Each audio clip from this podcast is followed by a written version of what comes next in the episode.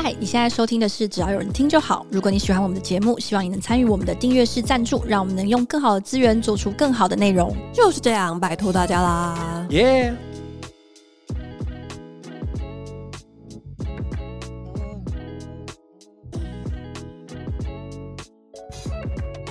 嗨，欢迎回到只要有人听就好，我是佳瑜，我是雅群。嗨，嗯。今天是想随性跟大家聊聊，所以就会一时有点语塞。没有啦，就其实上半年也结束了嘛，然后现在就是开始做一些下半年的展望啊。零点二零二二进度已经剩下 百分之五十。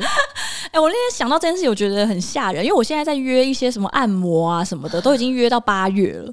哦，oh, 就是你大概都要提早一点点约，然后想说干八月，那不是表示这个今年都快结束了吗？而且因为各种事情真的开始慢慢解封吧，所以你可以感觉出来很多计划哇，大家都排到九月年底很恐怖，就是各种音乐季已经塞满了，大小演唱会表演，因为延期的通通都要回来，然后没有延期的也要善良跟正义都回来了，很可怕。今天出来蛋，上个礼拜吧，我们已经在安排那个十一月去台南的音乐季的事情了。对。让人记，然后我也已经在看，就是年底去日本。你知道你刚刚讲十一月去台南的音乐季，我想的真的是一个另外完全不同的一个音乐季。贵人散步，对，就是很多啦，全部的东西都跑出来，而且跟大家说今年会有火球季哦，哦，今年会有火球季，对，那真的是一大堆，卡在一起喽，撞到喽，听团仔先准备来啊，没钱喽。对，那我不知道哎，就是雅泉对下半年就是有什么样新的计划啊，可以讨论一下，分享一下。我下半年的计划，因为大家知道我刚离职嘛，对啊，所以我下半年计划就是想办法让自己活下去。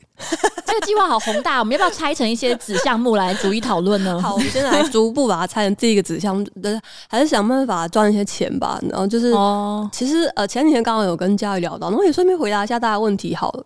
可是这样好像一下又会 cover 到整个 podcast 的。规划没有啦，嗯、就是因为离职那一集上线之后，其实也是有收到一些询问说，所以雅群之后不会进来的吗？然后我就回答说，短期之内还是会看到我。然后所有短期我也不知道多短，可能就是一两集、两三集、三四集，或者就是一直到今年 年底不知道之类的。对，但是因为因为我应该会就是还是会再休息一下下，因为我自己有安排自己一些计划。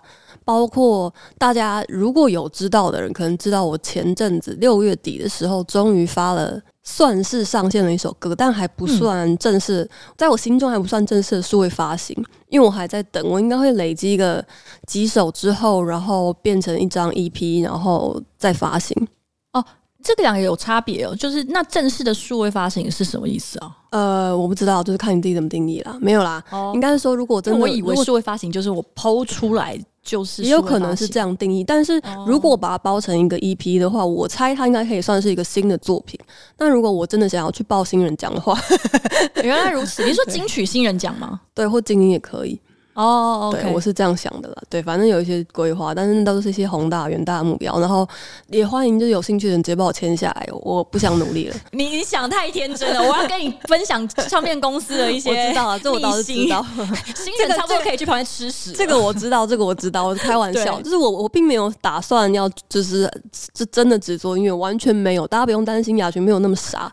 就是我说有别的规划，是我有别的工作上的规划，这样子。嗯嗯，对，就是会做一些自己常年以来。想做但没有做的事情，然后趁这个一年半年就把它试试看。那反正失败了假赛，我就再回来工作，这样不是回来这里啦，就是去就是回去当社畜这样子。哦，那你刚刚说那个就是常年想要尝试的这个自己的事业是什么？嗯、呃。我在来台北工作之前，其实是在家里的公司工作。我们家其实是有开公司的。然后我很小很小的时候，其实我妈妈是开餐厅起家的。嗯，我还记得很小，就是记忆很模糊的时候，我们家是开那种真的是中式餐厅，就是卖小米粥、卖牛肉卷饼、烙饼、葱油饼、炸酱面、刀削面的那种那一种餐厅，非常适合叫袁妈妈面馆。对，因为我们就是袁呃袁妈妈。然后其实我们我妈妈姓吴，伍佰的伍。就真的是很、嗯啊、这个也可以，对，很眷村的对，这两个都会卖。啊、对，然后所以很小的时候，我记得是，就我妈一直对做吃的很很会做，然后也很有兴趣。然后可是她一直没有再重，她一直想要重新开店，但是没有重新开。然后反正总之，呃，我会想要帮她做一些，帮她卖一些，有一些朋友已经吃过的小人的卤味，就是不会开店，但是会用网络的方式去买，大家已经已经可以开始跟我预购。其实我们已经可以出货了。嗯，嗯，嗯，欢迎就是内洽雅群。因为你会先走网络上销售为主嘛。现在，嗯、那你觉得长远你会想要开店吗？就是会想要圆妈妈的梦吗？其实我不想开店。嗯，我不确定我妈想不想。然后我不想开店，原因是因为我知道开店他妈的爆肝累。对，我知道这件事情，对，我有经验过。我还记得小时候就是有那个印象，就早上五点钟或四点钟，我妈妈跟我外婆要起来剥鸡丝，嗯、因为他们要卖那个鸡丝粥。然后就是要一慢慢的剥鸡丝，然后开始备料，四五点，然后就是一直做做做，而且也不是大家吃完晚餐他们就可以休息，因为他们要就是整理嘛，然后做隔天的料。然后那时候我就觉得哇，干餐饮真的是超级累的。哦，对。我现在就是我一直其实没有想要就是让我妈开店，是因为我觉得她身体受不了。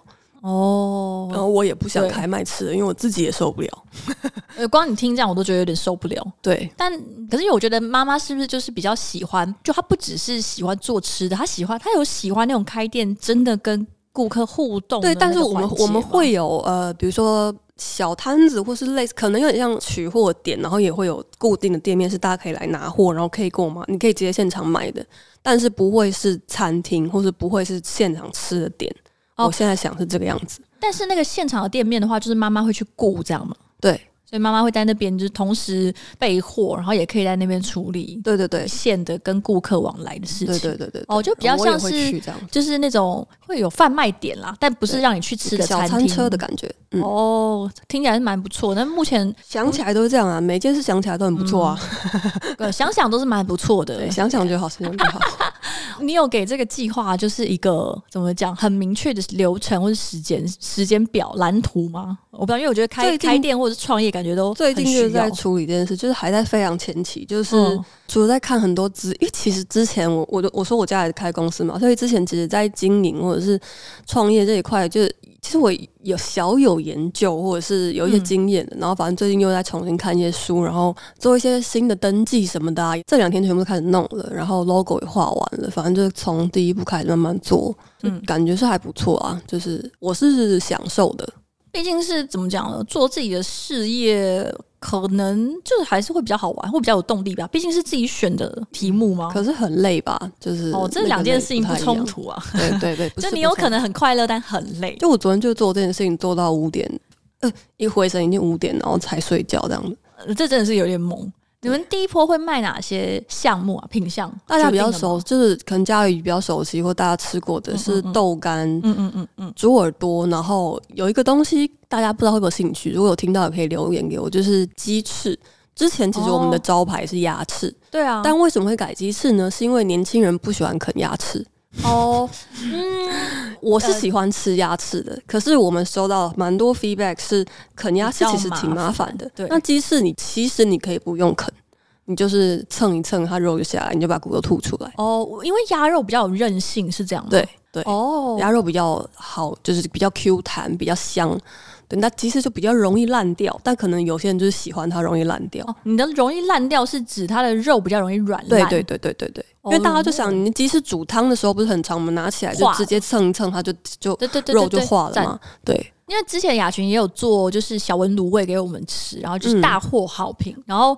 我不知道，原来你后来也是有人觉得说，哦，鸭翅要啃比较久，比较辛苦，然后你们就做了调整，这样。对，我们有在做调整，那不还不确定啊，因为其实我个人还是比较喜欢吃鸭翅，因为它比较大只，大超多，其实吃的肉比较多，所以大家也可以给我一些 feedback。然后，嗯，还有一个啊，还有一个很我很喜欢的东西是卤花生，就它听起来很简单，可是它真的很好吃，而且很好用。嗯，就不管是下酒配茶，还是晚上看电视的时候，就拿来当。可能有点类似爆米花的感觉，我超级喜欢的卤花生我。我个人非常喜欢小文的那个猪耳朵，嗯嗯，因为猪耳朵算是惊为天人，招牌中的招牌。因为大家可能比较常看到的猪耳朵是切片的嘛，然后呃，小文的猪耳朵是有点这样切成丝的，切丝对，哦，就是。那个口感很好，就是它里面会有胶质一点微微融化的那个部分，会让你吃的就是很软烂、很软绵，但是它又偶尔会让你吃到那个猪耳朵的软骨。对，就我很迷恋猪耳朵的软骨。对我，我必须要跟大家分享，我跟猪耳朵的就是人生中的第一次亲密接触，应该是我小学低年级的时候，然后我去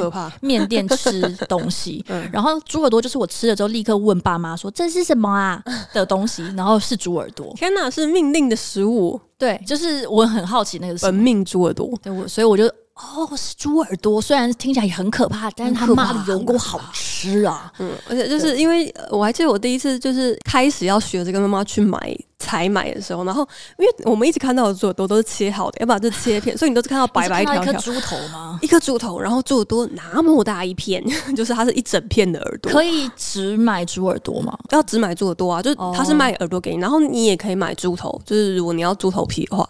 我妈有买过猪头，其实呃，那个猪鼻子也可以吃吗？其实好像可，应该没有没有不能吃的地方，都可以吃。对啊，对啊，对啊。好好，猪头都会皮，吓人，很吓人，很吓人。我不知道大家有没有逛传统市场，其实老实说是。就是很很生猛，它很好玩，但真的会很吓人。对，就是每次我跟妈妈去采买的时候，那不是死的啦，蛮常会被吓到的。对，可是其实也是蛮好玩的啦，就大开眼界。原来哦，对，就是之前不是有个新闻，就是现在的小朋友都不知道这菜到底长怎样嘛。嗯，这有点扯。可是这个就算去市场也不会知道啊。呃，除非老板要跟你讲说，这个苹果哦，是我们啊，叔叔早上从那个树上摘下来的。对，然后掉下来。这个只是单纯尝试不足吧？对对对，就是这样子。我是有时候会比较不知道这个菜它的本体长怎样，因为有时候我们如果尤其是比较冷门的菜，就是你可能会在馆子吃到，那有时候我就会不知道它本体应该要长什么样。如果它被切碎，比如说雪菜，它的哦本体长什么，我有一点难想象，或者是有一些有一些鱼，就是它应该是亮皮的还是什么，我就会一头雾水。就比如说。我我还记得，我因为我小时候非常爱吃鳕鱼，然后我第一次知道鳕鱼长那么大的时候，就把我吓坏了。嗯、鲑鱼其实也很大，对，对，对，全部都很大，对，非常非常惊人的那种。但这个好像没有办法，这个是那个食欲食欲餐餐桌的教育上面是比较难普及的，尤其我们现在常常都吃到一些已经不是原型食物的东西。对啊。不过我因为刚离职嘛，就是算做到六月底好，而其实我现在都还在做公司的工作，然 后快结束，快结束，所以我其实一直到七月应该都还算是在让自己有一点点休息的状态，就是我要去，好久没去潜水了，都会潜潜潜水，可能再拍个影片给大家看，嗯，对。然后如果大家不知道，也想问大家对 Podcast 有什么期待，或者对什么有什么想要听的，也可以私讯给我，我是蛮好奇的。刚你在讲那个创业的时候，我又想到我之前在看的两本书，就是《艺人公司》跟《艺人创业》，我也有看。对，然后看了之后就觉得哦，真的是这样子。因为我觉得，呃，每次大家可能在想说要开展自己的事业的时候，就会想的很大。那我忘记是哪一本里面讲到说，其实你应该要立刻提出你的最小可行性方案。嗯，就是你应该是要立刻就想说，比如说，如果想要做卤味，你不是立刻就想说，哦，我要开一家店，我要开始去找店面，对，然后我要先准备三个月的营运金，然后我要设计一个完整的菜单。当当然会有很多人建议你这样，然后我也没有觉得这样是错的。嗯，可是就是以我来说，就是。可能我自己也有经验，然后自己也不在那个阶段里面，所以我会就是我不是那样子，我就是像我刚刚讲的，现在大家是真的想吃，你就可以跟我讲，我就可以卖给你。对，他书里边就是讲说，你应该要建议你去做，就是立刻找出你的服务或者是产品的最小可行性方案，就是它最小大家能够采买的那个单位是什么，嗯，然后你就是赶快把这个东西做好，然后找到愿意买你这个东西的人，然后你再慢慢的扩大，因为大部分人的人没有办法创业的原因，很长就是。卡死在脑中，就是我觉得应该说，人其实会不会创业，好像就分成两种，就是会创业的跟不会创业的人。因为像我爸妈就是 你说的很有道理，很爱创业的那种人，他们基本上是连续创业家，嗯，就他们常常想一想，然后就去做。就是有时候他们在一个完全没有什么知能的情况下，他们就去做。其实我有有一阵子是那种，就是我发誓我这辈子绝对不会自己创业的那种人，嗯，就很像我发誓我绝对不会嫁给什么什么什么，就就最后就会嫁给什么什么的那种感觉。因为我爸妈也创业的，然后我自己在外面工作，我也知道当老板真的很难当。就是我是真的觉得当老板的人真的要有一点点神经病才有办法，就是忍得下去。所以我有一阵子是真的觉得我自己一辈子不可能会创业。然后我就其实我现在也没有觉得自己在创业，我只是觉得自己在帮自己卖东西。这个也就是创业吗？会吗？可是我觉得这就是应该说一开始把创业想得太宏大，就你你已经立刻想到说当老板会怎样怎样。对，后来就发现其实可以不用这样子。就还也许还不用走到那么复杂，就想象在做自己的事情。比如说，你可能在录音，你也是要去想说，哦，要找谁来帮我做可能编曲嘛？还是我要了解这个平台怎么上传？其实那个也某种程度来说也是要解决的问题之一。对啊，我那时候看了这本书的时候，觉得深受启发、欸。哎，然后因为深受启发的关系，我就在想说，那我有什么样的东西是可以提出我的最小可行性方案的？就包含像是因为反正很常，就是比如说师姐或者是其他的人，有时候会跟我说，你要不要去讲课啊，还是什么？但我又觉得，我每次只要想要讲课，就想说不要，我要做五十页简报，很麻烦。就是我会立刻想到说，我没办法做五十页简报，我不喜欢做这个五十页简报，或者一百页，或者做课程之类的。我觉得第一个就是我真的没有很爱做简报，就是我没有特别的爱做简报这件事情，跟可能我觉得擅自觉得说我想要分享的东西，可能不见得是大家想要的。尤其是你可能你看现在网络上大家在卖的那种课程，嗯，就通常都会很强调说，你只要立刻你学会这个。你就可以做这件事情，两堂课让你写出爆款文案。哦，或者是流量变现，你也可以经营你自己的斜杠品牌，你也可以成为百万网红。哇，这些东西就是我看了，我我可能会去看啦。但是你会去看吗？我买了如何做出爆红 podcast 啊？不一样啊！我我基本上不太看课程，我也是不太看课程。我我其实蛮爱听讲座，但那些讲座都是对你的人生不会立刻带来任何的。可是我觉得你的不爱看课程，应该是指刚刚那种课程吧？就比如说，如果你现在想要学 Python 或想要学学一些东西，你就是还是会去看吧？我会去上台大的课，对啊，对啊，对啊，对啊，莫名其妙，然后浪费钱，到现在也不，一全部都忘记了。哦，因为我想要跟他说，就是现在所有的编曲、跟录音、还有制作跟 master，都是我在可能两三年前自己在网络上上国外的课学的。但会不会因为那是技术性的东西，所以我你就真的觉得那种专业就是比较好教学？对对对对对对对，就是所以所以所以我们刚刚讲的就是，不是说所有的课程我们都吐槽它。哎，就是如果你想要学一些技能，或者是你真的有想要学的新东西，我觉得上课还是很有用的。对，但是因为我自己觉得我，我就是没有那么信奉 SOP，我怎么可能开堂课说我们一起来磨练感性吧？这样。一一讲哦，上完这堂课，你的感性就会加二十。可是我跟你说，就是有人在开这种课吧？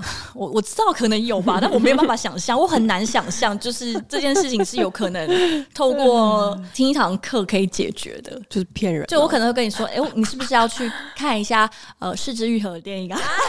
没有啊，随便乱举例。但是我就会觉得说，这个东西真的可以教吗？就是对，或者是你是不是应该去报名国语日报作文班？比如说像熊仔，就是感谢说他他很会写词，这些妈妈小时候帮他报。国语日报作文班，嗯，对，就是我我我会很难想象，我我真的可以教吗？这个不会太骗人吗？或者是什么？或者是我立刻就会想到说，那那我要准备多少东西？然后最后就是这件事情完全不会发生，因为我光是在这边，我脑中就打结哦，真的哦，哦，这样。但是我觉得，如果是我自己有兴趣的题目的话，可能其实是有机会。像是什么？呃，我之前有听过一个。心理师的讲座，反正我很其实很喜欢听有的没的讲座。然后那个心理师讲座就是从电影中看，比如说关系的互动的形式，像这样。然后他在那一场讲座上，他就是举了一些比如经典的桥段，然后他会稍微放一点电影的画面。就是放一小段，可能就是三分钟，你可以看到两个两个男女主角在争执、嗯、或者是某一件事情，嗯、然后可能就会停下来，然后就会说，嗯、大家可以说一下，在刚刚那个画面里面你们看到了什么，然后大家就会举手说，哦，看到怎样怎样，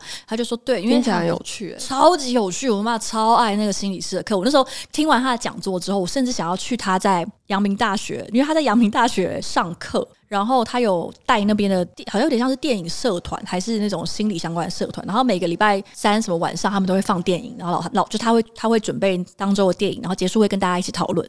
我那时候超想去的，就想哇，每个礼拜三就可以去，因为他是阳明在哪？呃，在士林的一些偏山上的地方。哦、嗯，那时候想说，我真的是很想去，很因为这种东西就是我觉得去上课，我也不见得是真的觉得学到什么，但是那一切的内容是有趣的，会觉得很充实吧，心里会觉得很充实。对，我记得那时候上那一场讲座的时候，有一个我印象非常深刻，那部片叫做《充气娃娃之恋》之类的，还是我这边乱瞎掰，反正就是跟充气娃娃有关，就是男主角是一个雷恩·葛斯林之类的，嗯、应该是他。嗯、对，然后他就是演一个有点怪怪的主角，男主。角，然后他有一天就是他们回家的时候，他就发现他带了一个，反正就有点像是性爱人偶那种东西回来，然后就跟他的家人介绍说：“哦，这是他女朋友。”然后，但是因为他本来就怪怪，所以家人就很勉强的接受，就他有一点的心理疾病。那后来他的哥哥跟嫂嫂就很紧张，就去求助心理医生，说到底要怎么样才可以让他戒掉，就是把这件事情让他醒过来，或是让这个东西消失。然后心理医生就跟他说，异常是因为有需要，是因为那个人有需要才会出现的。所以你们要讲的不是怎么样去让异常消失，而是要去了解说为什么他需要那个异常。嗯，然后我就那时候就觉得啊，好好好喜欢哦，嗯，就是我非常喜欢心理师带出来那个概念，因为他不是单纯只是跟你讲什么心理啊，什么理论，他是又讲电影，然后又讲这个理论，然后把它带起来，然后我就觉得我我很喜欢那样子的分享。然后我觉得，如果是这个东西的话，会是我，我觉得我有热情，也愿意去做。然后我觉得对我来说的门槛可能就没有那么高，就我可能不用准备一千张 PowerPoint，然后说服你说。只要你今天上完这堂课，你现在出去，好，我跟你说，你现在出去，你的文案这个那个，好，你可以拿十大社群文案。我真的是没有办法，就是我我后来就觉得说，可能这件事情本来就不是你想做，就像书里面讲说，你要找到你的最小可行性方案，然后你要找到你的那个东西是在你真的想做，然后市场上也真的有人需要。那我觉得我以前就是一直。卡在市场上有人需要，就我一直只看到那些我觉得有人需要的东西，嗯，对，但是那个我就做不来，所以我就会一直卡在这里。那但是反正最近就因为那本书也是给我一点启发，然后跟后来也去认识了我一个朋友。先跳过来讲一下我下半年的计划之一。就我有一个朋友，他是在做职涯咨询服务的，他是我大学的时候的同学，然后是心理系的男生。那他毕业之后呢，就是先去了类似人力银行的地方上班。然后跟他其实本来的期待是他希望他自己的专业，然后跟累积的一些关于职场的一些知识可以结合起来，帮上一些人，或者是引入呃把这样的知识带到企业里面。但他发现就是台湾这个企业环境还是社会干嘛的，就是其实不太重视职涯咨询，或者是职涯顾问，或者是连 HR 都没有在管这个。他说台湾很多公司的 HR 就是打电话请你来面试，然后跟倒水给你喝。然后帮你约会议，就这样。对，就很多公司都是这样。然后即使是到很大的公司，嗯、也不见得很大的公司里面的 HR 就真的有到专业的程度，嗯、就还是没有。因为其实 HR 是讲人力资源嘛，对啊，所以它其实包含很多，比如说员工的聘任，你要能够帮公司聘到适任的人，也要帮助来应征的求职者确认说你的职涯规划跟想象是什么，这间公司能不能符合你的期待。每次看到中国或美国的 HR 在分享他们的一些工作经验的时候，都觉得这个跟台湾的人资在做的是一定超级不一样。台湾的人资就是以我们以前公司来说，曾经待过某一间蛮大的公司，他甚至没有 HR 部门，蛮合理的。我们只有不是合理，应该说，我觉得很多都是这样。对，我们只有行政部，所以行政部里面就会有一个人要负责做人资的事情，可是他的负责的事情就是帮忙 PO 职缺，帮忙转职缺给面试，对，给指定的主管，然后还有办一些那个员工旅游或者是家庭日。这件事其实蛮怪的。对，就严格来说，他也没有什么人资的专业，而且他继续做也没有人资的专业，很奇怪。人资明明就是一个专业的系啊。对，你可以想象，如果一间公司人力是资源的一部分，也是这个公司的所谓战力，那这样的话，人资应该是一个算是重要的战略单位吧？对，对。然后，总之，我那个朋友就是他发现，哎，他就算学了这些东西，也没有地方可以去，因为没有任何一个地方的人资是。真的在乎这件事情？那他觉得这件事情是台湾这几年内有可能有改变的吗？呃，他要规划了一个长远的计划。因为其实呃，我弟现在是在读人社院的，嗯、然后其实我觉得他很适合去往人资这个方向发展，也蛮想建议他往那边做的。嗯、因为我隐隐觉得这个东西在他可以开始就业的年纪的时候，希望台湾对这个东西的需求会大一点，但我不太确定，可能大一点点，一点点。好，然后像呃，比如说。我我之前我们很久以前有聊过人资，很多人的人资的专业是会看看相算命，你你你懂吗？就他们会走向另外一个地方的专业，对对对。然后但是呃，他是跟我说，他其实觉得这件事情很重要，不只对企业重要，其实对个人也很重要。但是他有发现，就是市场上并没有这样的需求，应该是说人有很多这样的需求，但他们并不知道，其实可能人资可以解决，或者是他们应该去做职涯咨询，因为这一切都是。不存在在台湾这个社会里面，很少，很能见度很低。然后他自己后来是发现说，因为他自己是心理系，所以其实蛮多的朋友毕业之后都成为了呃所谓的智商师，然后或者是也有人，也许有些人就转向那个，比如说精神科的一些相关的工作之类的。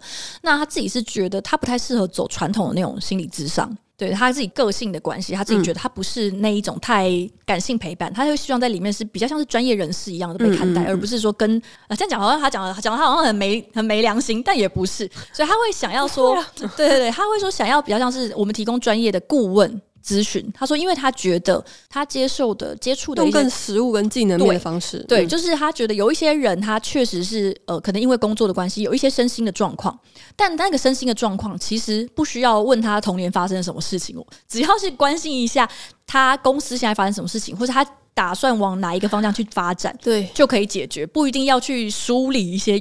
我我不知道台湾的真的大企业有没有，但我知道国外的有一定规模企业，这个东西其实是标配。你是说职涯咨询吗？职涯咨询对，或者是公司里面会有员工可以免费申请的，对对的这种，对、啊、对对对对对。然后他说他现在就想要做的事情，就是因为他自己作为职涯咨询师，他现在有在提供职涯咨询的服务。他说他感觉到其实他蛮多个案，他自己判断他们这种都算是高功能。那所谓高功能，就是基本上他日常生活没有什么呃太大的问题，但他有一些身心的状况。然后很明确的是，他这个身心状况就是跟他的工作有关。就比如说，有一些人可能是他觉得他现在在做的事情他很不喜欢，然后他觉得很茫然，不知道可以做什么。他可能兜兜转转好几个工作，但是总觉得不太对，差了一点，或者是他在工作上表现得没有很好，或者是他在工作上可能呃，也许跟其他的呃同事、主管，反正有的没的，就是他会有一些不舒服的情况等等的。那他说，其实这些案例都可以透过呃专业针对 focus 在职涯上面的咨询跟顾问服务器去解决。然后当然，嗯，也许有一些他自己去接触之后，他会觉得哦，这个可能不在他能够处理的范围内。嗯，不只是职涯问题，他可能是其他的状况影响到他的职涯，那他就会请他转介给他的咨商师朋友，这样对，他就把这个案转介出去。但他自己是觉得，其实蛮多人的问题就是很明确，就是其实就是职涯。是职场的问题而已，然后这个解决之后，基本上他们身心状况就消失了。嗯，所以具体上他想要怎么做？他目前是在做，因为他自己个人的话，一个人能够做的案量是很有限的。那如果你希望让市场上不管是 to C 端认知到说，职涯咨询是我可以采取的一种呃解决问题的方式，嗯嗯，嗯，跟这件服务是有价的。这是 to C 端，那 to B 端就是让人家知道说，职涯咨询服务可以怎么样协助你们公司找到更合适的人，或是为你们的公司福利提供一个更有感觉的，而不只是哈根达斯冰淇淋。所以它不只是吃不完的零食吧？对啊，其实嗯，有一段时间就是所有的新创就会告诉你，它的呃福利就是有零食。对，但是都会拍那个美美的零食柜的照片，嗯，其实蛮好笑，不得不说。那第一阶段的目标是，他会先去做那个职涯咨询师的培训。嗯，对，他需要有更多的人投入这个市场。啊，可以吗？对，所以他需要有更多的职涯咨询师，因为他现在很棒嘞，对，因为他现在就是艺艺人的人力有限嘛，他能够做到的也很有限。当然，也已经也有其他的职涯咨询师啦，就是可能比较老老牌的。但我我我不知道其他老牌的有没有一起做类似的事情。但总之，他现在的规划就是他会先训练职涯咨询师，那可能训练到一定的程度之后，应该也不也不用说程度之后，他就同步都在做，就也有。去做企业的企业端的开发，嗯、就是会跟企业谈合作，就像刚刚雅群讲，就他可能会变成员工福利的一部分。嗯能够进到这间公司的人，也许每年都有两个小时的时间可以去免费的利用这个职涯咨询的服务。其实我知道，像微软，呃，我不知道台湾微软有没有，但日本微软是有，他每年每一个员工是有一定时 数的咨商服务。我不知道台湾有没有，但我知道国外有。对，但我因为那个我朋友说他在日本的时候，他用好用满，然后他觉得改善他的生活很多。欢迎一些就是在大企业工作的听众告诉我们，有人有人吗？对，帮我们解答一下，就是有没有你们公司有这样子？以我们的听众听听众那个群来说，应该是有蛮多人在大公司里面工作的。嗯，对，我觉得比较有机会的应该是有，见解应该大家都有，但是我不知道心理智商有没有。然后跟职涯咨询可能就更可能更少。嗯嗯，对。然后这是他想跟企业端做的其中一种合作，我猜应该也有一些别的合作，比如说帮。呃，人力资源部开设课程啊，工作坊啊，或者是就是在他们公司内部开设工作坊，就是有点像是企业内训这样，然后去做，嗯、去带他们的一些可能主管或者是重点员工，去带他们做职涯的服务。哦、因为其实你刚刚讲到主管，我其实觉得台湾有很大一群呃中间主管或者小主管，非常需要训练或者咨询。也很需要智商，也很需要智商。对，就训练、自信跟智商 这种这这种东西，是非常需要。大家很常忽略这一块，因为他们真的是最难做的。对，反正我有一次跟他聊了之后，他说：“哎，你要不要来？你要不要也来上课？”所以我就开始去上课。所以我就报名。现在已经可以开上课。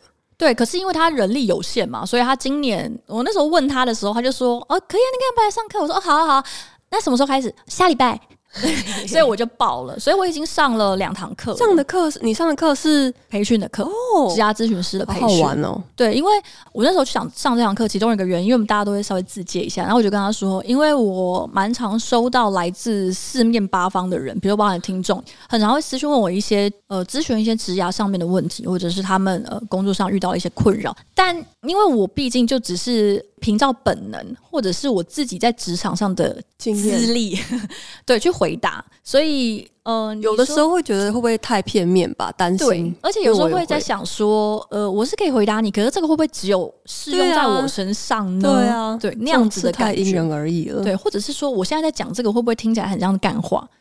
我觉得你应该要怎样怎样，就是会不会听起来其实其实就是跟会不会是跟他问妈妈差不多的意思呢？或是问兄弟姐妹呢？嗯，对。然后我那时候就说我想要上这个职涯咨询师的课程，是因为确实我有时候是很想帮助别人，但是受限于我觉得我没有什么专业技能，就是除了我自己职涯上面，比如说你如果要问我社群做什么。呃，我可能可以回答你，可是如果你跟我的工作是无关的时候，我就会不确定我的答案是不是对的。嗯，那我觉得上这门课就是给我一些理论上的根据，因为他其实讲了很多，包含像是心理学啊，还有职涯的相关的那种，有些人是专门 focus 在这个这一块的理论去研究，就是比如说呃，跟工作相关的，跟所谓的个人特质啊，或者是自我发展啊等等的。如果要去，比如说剖析，就是协助呃听众或者协助朋友去分析说，哎，这个东西到底适不适合你，就不一定是不好啊。就是这件事情真的适合你去做吗？然后我们可以透过一些简单的问题或者简单的小测验之类的，然后去帮他做分析，我就会觉得比较有底气。我觉得好像不适合哎、欸，我觉得你这样听起来应该可以啊。我觉得你要试试看啊，就 就比较不是这种好像那边随口胡乱的感觉。哦，我觉得上这个课蛮好玩，可是其实 loading 蛮重的哦。是哦，因为它就是它是隔周的，等于是就真的是培训的感觉。对，它是隔周的周末上课，可是是六日都要上课，然后上一整天。就通常就是培训都是这样子，就是从早上十点上到晚上五点。嗯，然后你就整个周末咻就消失了，对，很可怕，非常可怕。但是。一方面是我上课觉得很可怕，一方面我也觉得你怎么没办法做到这样？因为我朋友就是 因为只有他一个人嘛，所以他就是一个人要连讲两天，然后每天就是讲六小时，跟多少人讲？呃，那个课程是有限制，大概二十几个人吧，其实很多哎、欸，对啊，对啊，对啊，对啊，都很多哎、欸，然后都是都有准备非常扎实的呃课程简报，然后我们就是会狂写笔记。狂写笔记，但是写到后来，我后面的字就很丑，因为手开始有点握不住。就是早上的时候笔记还很漂亮，后面就开始有点歪七扭八，然后我的手就又又长茧了。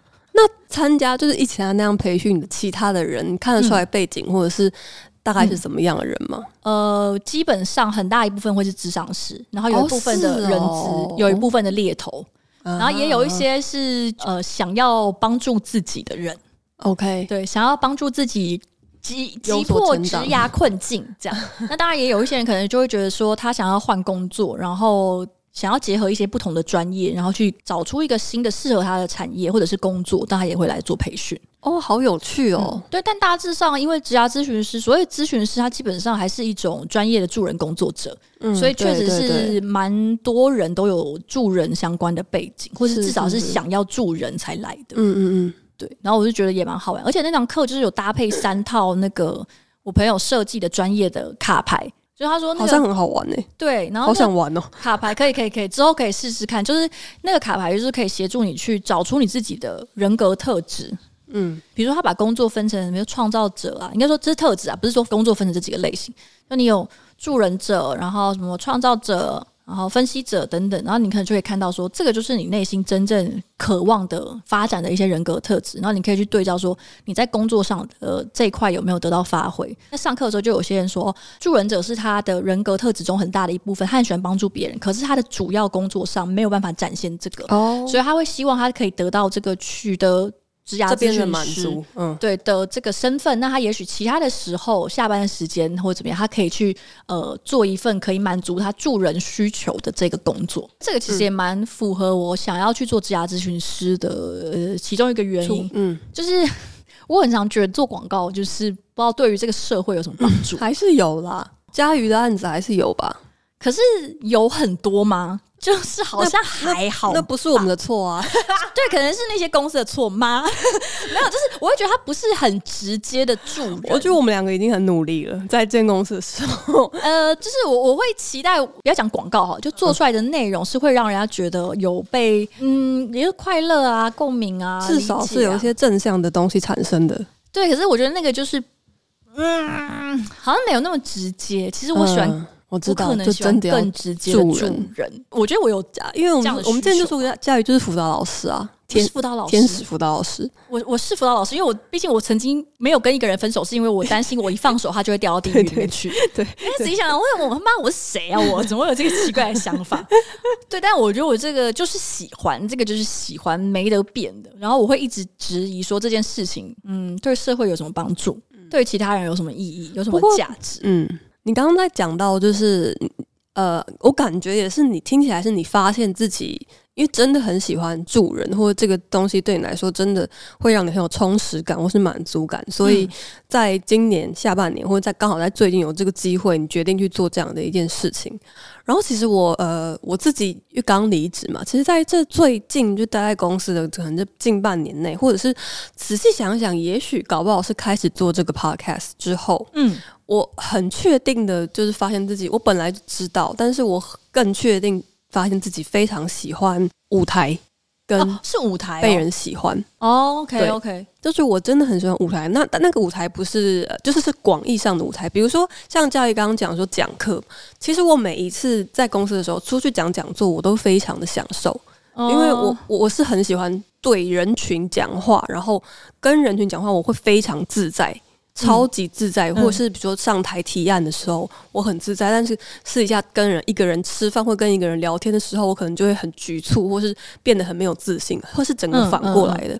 然后包括那个舞台，可能包括比如说前阵子发的新歌，然后那时候其实我非常没有自信，嗯，但发了之后，就呃大家的 feedback 还不错，然后我就也更加确信了自己，我很需要也很喜欢这种被人喜欢的感觉，或是被认可的感觉。嗯，我们公司有所谓的 mentor 制。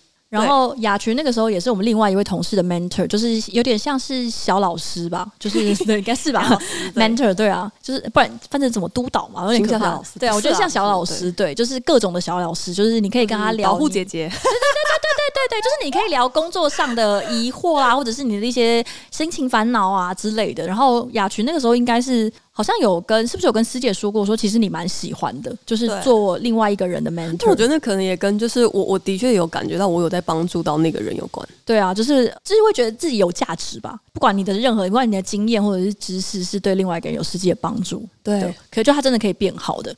那我自己对 mentor 这件事情，是我没有特别爱当 mentor，就是我没有很喜欢管别人，所以如果你来问我，我会回答倾尽所能的回答你，就包含听众有时候问我。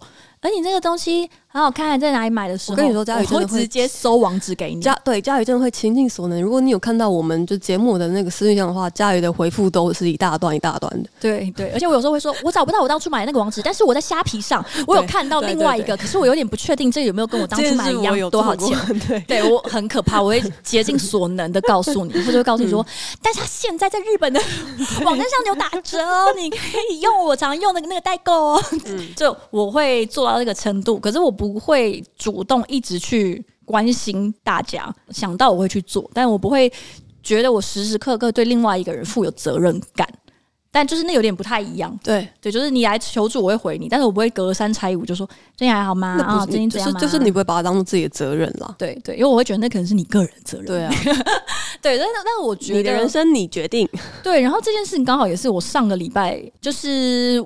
我最近也是觉得管理这件事情其实真的是一门大学问，嗯、就因为我本来都觉得大家应该不喜欢被管吧，因为我很不喜欢被管，就是我从小到大都不喜欢被管，就是那个不喜欢被管的程度，就是我爸妈也不太管我，我也不太喜欢他们管我，大部分的老师也不太管我，有有些老师可能已经放弃了，就是 因为你知道学校以前小时候就是你。你如果成绩比较好，确实老师会对你，反而不太管你，对你一些比较出格的举动是不会一直干涉，他会说：“那你不要影响别人。”然后我想干嘛都可以。对对对，我已经习惯那样，我也以为大家都不喜欢那样，因为其实大家很常聚在一起抱怨老师啊、爸妈，或者是抱怨老板管太多。哦，对，就是包含像是我之前做了一个限动问答嘛。然后就请大家告诉我说，你觉得你在管理上遇过，比如说比较挫折或者是比较烦恼的事情是什么？如果你是管理者，你就告诉我你管理的烦恼；那你如果是被管理者，你就告诉你呃被管理的烦恼。其实蛮多人都有提到说不喜欢老板管太多，对啊，就是比如说管到说呃发信的时间都要管，几点几点才可以发出这封信。嗯，对，然后所以其实蛮多人讲到这种，嗯，他不想要被管的很多嘛。因为我好像也是那种，我觉得我把公司呃的工作做好，你就可以不要管我的那种。对对对，就我会觉得说，好的管理就是不要管我，就是我我很容易这样觉得，因为我就是不喜欢被管嘛。然后看起来也没有出什么大事，所以我以为是这样。但后来我再去了解更多管理这件事，反正我遇到什么问题，我现在的习惯就是先看书，因为我发现问人也不见得真的。很正确，因为一百个人会告诉你一百种答案，然后而且也不是所有的人都是这方面的专家，有时候我不见得可以问到专家，那我就是去看书，那我就看了一本书，叫做，而且我还先发起了一个读书会，就在我的那个读书会里面说。嗯大家要不要一起来聊聊就是管理这件事呢？你知道，其实我那时候看到的时候想说，哇，佳瑜最近是不是遇到很大的困难？对，就是我会觉得说，我会认真的思考，然后反反省，然后就发起这个读书会，然后殊不知那个读书会非常踊跃，真的哦，超级踊跃。所以果然大家其实都在这方面很有很困扰，就是因为你就算不是管理者，你也是被管理者，对啊，一定是的，你一定是有其中一个身份的，对，各种烦恼，我们就发起了一个管理，而且管理相关的。其实我觉得还有一个就最困难，就是很多人其实是两个身份都有的。哦，就中间的人啊，就是你是中中型，或者你是小主管啊，就是你下面就对一堆人，然后上面又一堆人，对，然后会有点里外不是人。然后我们就发了这个读书会，然后就编了一些建议书单，然后那个书单越到后面就越歪。就是 我我最后看的那本书叫做《当上主管后，难道我只能一个人默默崩溃》？呃，好，他好像是 Facebook 一个呃设计 team 的主管。嗯，应该设计吧，那种 U U I 有关的那种设计 team 的一个人，然后他部落格的内容集结出来这样子，然后他就是一个蛮专业的管理者，然后现在已经管很很大很大的 team，然后最初当然是很少，就是他的一些心得分享。那我看了之后，其实觉得蛮有收获，就包含像以前我一直觉得我不知道做这件事情有什么效益，或者我不知道做这件事情的意义在哪里，总觉得很打扰员工。嗯，就是我同时感觉到被打扰，然后我同时也害怕打扰别人。嗯，但是我看了他那个书里面的解释之后，我会觉得哦。原来你感觉会被打扰，是因为那件事情没有价值，不是应该说这件事情真的没有价值，而是你要让这件事变得有价值。比如说固定的 one on one 之类的。然后想说，哦，原来如此，原来 on one 是要聊这样子的内容。然后 on one 之后，你要再去做一些 follow up，或者你要定出一些 OK。那我们讨讨论完今天的这些问题之后，我们要预计要往下做哪些事情，然后要确保两个人都有各自去做，否则它就是会很容易变成那种浪费时间的会。对，然后我就觉得，哦，看到蛮多，然后还有讲到说。嗯，管理者不是去管他，就他比较不像是你是去管理员工个人绩效，嗯，就是你要确保所有的人对于团队的认知是一致，对，期待是一致，跟你要确保你们团队想要达成的那个目标是所有的员工都可以在这个目标实现的时候，同时实现他们自己在生涯上的规划。对，就是他们有可能是会认同你说哦，我们的团队要做出什么东西。对，好，那他们可能认同，他们没有不认同，但是做着做着。可能这不是他想做的，对于其实这不是他的东西啊。如果你没有让他感觉到他得到了一些他的东西，或是同时他帮公司达成任务的同时，其实他自己也得到了一些某部分上的充实的话，那个东西很快就崩掉了。除非你给他超爆干高的薪水。对，那可能真的要很高，因为他其实里面就讲到说，他有一个员工非常强，是一个很强的设计师，可是那个设计师很喜欢一些很有突破性的东西。嗯，但是对于如果 Facebook 想要成为一个大家用起来都很好用，然后使用的人数越来越多的话。他的那个设计不见得是吻合所谓公司目标的，嗯嗯嗯。所以说，所以像这个时候，你就是要确认说，这个人跟公司，因为他可能只是觉得哦，Facebook 很酷，可以有很多呃让他尽情发挥的空间。可是你会发现，他的目标跟公司的目标是背道而驰的，或者是就是不是能够最完美的结合的人，那你就要提早点出这件事情，然后是很重要，不是去管他啦。对他那时候我就觉得哦哦，好的管理应该是要做到这样子。而不是去就是管一些很枝微末节，就不是去管人家，去管你信记的没什么时候记。对对，他就说，呃，真正重要的管理是确认所有人的动机是一致的，就是你要管理的是团队的动机、目标，然后跟每一个人，就是在这个团队里面的人，是不是最适合这个团队，能够一起把呃目标达成，跟彼此之间互动是融洽，然后也能够实现他们个人的目标。嗯，以及就是你要确保所有的流程。是顺畅，工作流程是顺畅的，不管是部门内或者是跨部门等等的。他说，其实管理者最重要的就是要 focus 在这三件事情上面。听起来真是难呐！Why、Who 跟 How 又来又来又来又来三个，对三个，对，他有整理成三点这样。好，总之就是我后来看完之后就想了一下，然后觉得我决定立刻实行这件事情。哦，真的？对，所以我就立刻实行了这件事，把部门每一个人都约出来做 one on one。嗯，后来我发现其实大家真的讲的比想象中的多，虽然也是才刚开始，所以有时候他们可能不是。反正因为第一次吧，就是还还还很陌生。不过那个 one on one 就是聊着聊着会越聊越深入，啊、所以就是像其中一场是聊到一个半小时还没聊完。嗯，对，我就说哇，天哪，真是比我预期的接收了很多的东西。这对我理解的，就是我认识的家瑜来说，真的蛮。努力的，怎么说呢？我、哦、真的很拼命。对对对对对对对对。但是我觉得是在我之前并不理解的时候，我知道。对，因为我觉得，因为我觉得就是不要管我，就是，就是最好的，所以我会觉得大家应该也不想被管吧。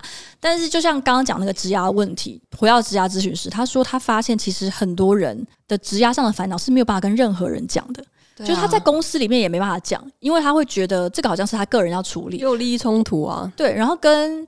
他也没办法跟他的，比如说家人或者是朋友，对啊，因为谁管你啊？怎么讲？就是你的专业差太多了。啊、就是他跟你做的事情完全是不一样的时候，你跟他讨论这个，他也许他真的不知道要怎么办，就很多。他说：“他说他发现植牙的烦恼其实是一个人。”影响他身心状况很重要的项目，但是很多人是没有办法求助，还不像说，嗯，可能你心理上的问题，很多人就直觉知道哦，我要去看医生，我要去看咨商师。可是职涯上的问题，说大家只会觉得说，我要拼命想，我要拼命找出路，或者是我就是不要想那么多，我就是好好去工作赚钱，不行吗？然后就会变成一个死胡同，反而是最没有出路的那个问题。我觉得他讲这一切之后，我就觉得说，哦，那这件事情就是我想要处理，就我既想要做好职涯咨询这件事情，那我也。肯认到说，职涯上的烦恼会影响到一个人，所以我说这边上课，然后我就觉得哦，那我应该要也要管理一下，就是呃，这个这个部门的其他人。对啊，你有这个环境可以使。对对，所以我就是把一切我学到的东西，就是运用在这些小白老鼠身上。我真的是以一个，就是我们我们就来一起试试看这件事情。然后其中一个，除了跟他们约 one one 之外，我另外还规划了一个，就是说，因为我有。感觉到，嗯，开始全远端之后，人跟人之间，嗯、老实说啊，我自己会觉得互动不是那么的密切跟紧密。尤其是我现在的部门，因为雅群跟 Vicky 都离职，所以来的是两个新员工，是新的，对，对对，是很新的那种人，所以我也会担心说，大家会不会因为不熟，应该是不会影响到工作的专业，但是我觉得对于心情上是有会有差别的，因为你就真的只是跟另外一个同事或是融入，对，或者是跟另外一个 Google 账号一起工作而已。对，所以我就说，那我想要规划一个内部交流会议，就是我们每个人可能，呃，我们团队每两周会对内部做一次交流会。那这个交流会的主题就是非常 free，你想分享任何事情都可以。嗯，这件事情我在之前外面的公司算是当主管的时候有做过，然后其实其实我觉得很好玩，就是、就是呃，我们也是大概每两个礼拜会做一次。然后我还记得我印象深刻的是有有一次，比如说有一个人他就是上台就是讲了一个童话故事。就是他小时候最喜欢的童话故事，嗯嗯，然后说大家已经很久没有听童话故事了，那我们今天就来听个童话故事，然后就讲了童话故事。然后另外一个人是分享了他最近测的心理测验，然后就是跟大家一起玩那个测验，分析那个结果。然后另外一个人也是好像在那时候在研究星座命盘吧，就就跟大家分享一件事情，其实蛮好玩的。对，就是蛮不一样。而且如果你是分享你真正有兴趣跟想要分享的东西的时候，其实你是做这件事情的时候应该是快乐的。对，然后我觉得也可以帮助大家彼此交流。就是我会觉得，当然有，嗯，广告公司内部本来就会有一些创意交流会，但是创意交流会的那种交流不是很人格上的交流，所以有一点工作上跟专业上的交流吧。对对，就。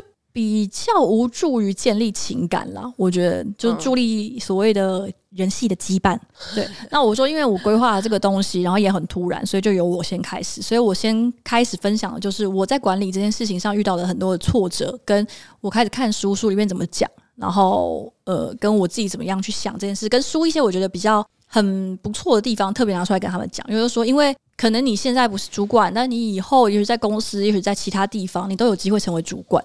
然后我希望这些东西是对你们应该是有帮助的，那没帮助就听听就好。你就我觉得没帮助的话，你至少会知道说，其实做管理者没有大家想的那么爽，或者是管理比你呃，哦、我从来没有觉得多很多是爽的啦。对，很多人都会觉得说，呃，比如说有些人会抱怨主管，就什么呃，抱怨主管说都不做事啊，或者是干嘛干嘛。但是我有时候会觉得，嗯，可能也是双方立场不一样。那倒是，因为像我朋友是一个很资深的主管，真的是要经历过才知道。对，觉得，因为我朋友是一个很资深的主管，他以前也是我的主管之一。当然，我也是没有从他那边得过很多的管理上面的一些协助吧。但是我觉得他在专业的呃工作的。专业素养上面是帮我蛮多，就是我学习到很多。那他就说，他们公司每年年末的那种 feedback 其实是双向的，嗯，然后那个双向的就是会，他会很常收到员工说他不善沟通，然后我超惊讶。员工说他就是你朋友，对，不善沟通，然后我超级惊讶，因为我那个朋友是做公关出身的，就他是呃，我从来没有觉得他不善沟通，他不是那种什么木讷，然后呃呃呃的那种人，完全不是，他就是也是，我也不知道怎么讲。能言善道，对，所以他我我我很惊讶，我不知道他惊不惊讶，因为也有可能他真的太忙到他其实没有什么机会跟他们互动，也有可能啦。但是我收到的时候我很惊讶，然后他说他有收到员工说他都没有协助他做职涯规划，嗯，然后那时候他也是说，盖我妈忙死了，对，然后我那时候也是觉得说，对呀，就是不是因为他自己的职涯都很茫然了，他还要我做我的职涯规划，还要帮人家做他的职涯规划。但是，也许这就是管理要做的其中一件事情。大家对管理者的期待。对，也许我朋友会这么茫然于他自己的职涯，就是因为他的大老板没有给他这个位置。嗯嗯嗯、比如说，他对这个位置的期待，以及这个位置如果下一步可以去到哪里，嗯，嗯，所以他也很茫然。那当然，他很茫然，他也不太可能处理他下面的人的茫然。然后还有他很忙啊，他已经是很高阶的主管，茫茫嗯、对，还是在做很多一线的工作，嗯、就反正就很很为难这样。这个就是我呃下半年的几个主要的目标，就是可能就是把职涯咨询师这边课上完，然后也会哦，其实还有安排一些实习课，就是他有团督，也有个督，就团体督导跟个人督导。然后之后我应该会想要做，应该会试做几次，然后我会把名额开放出来给我们的那个只要人听就好的挚友们。好棒哦！对，我也想要试试看这样，然后想要。对，然后我想我我想要 try 看看，然后之后可能也会有机会的话，也蛮想请我朋友进来跟我们一起录音聊聊这件事情是什么，因为我自己也觉得很神奇，蛮好奇的。对，然后另外一个可能就是看在管理这件事情上面，可以再具体做一些什么样的尝试，这样子。嗯，然后关于 podcast 这件事啊，就是哦，其实啊，哎，先叹一口气，没有讲太多话。好，没有，就是因为 podcast，其实我觉得它比我们想象的还要花。精力，嗯嗯，因为我觉得对我来说，不只是来录音而已，就是其实如果他是比较，嗯，蛮多主题，其实事前都要先准备，然后也要先预想说，哦，这个东西适不适合，然后它的流程，它的 flow 大概会是什么样子，然后每个礼拜也要开会。那当然，这不只是我们主持群。那其实像呃 PD 他们也是在一起开会以外，他们还要负责做数据啊、研究分析啊、嗯，对，然后还有背后就是要剪辑嘛。你们听到听过的东西，其实能够那么流畅，都是有剪过很多，哎哎哎，就被剪掉了这样子。对，然后所以它其实比预期花的多了很多的资源。然后下半年比较大的调整，应该是基本上师姐应该是不会进来录音了。哦，完全吗？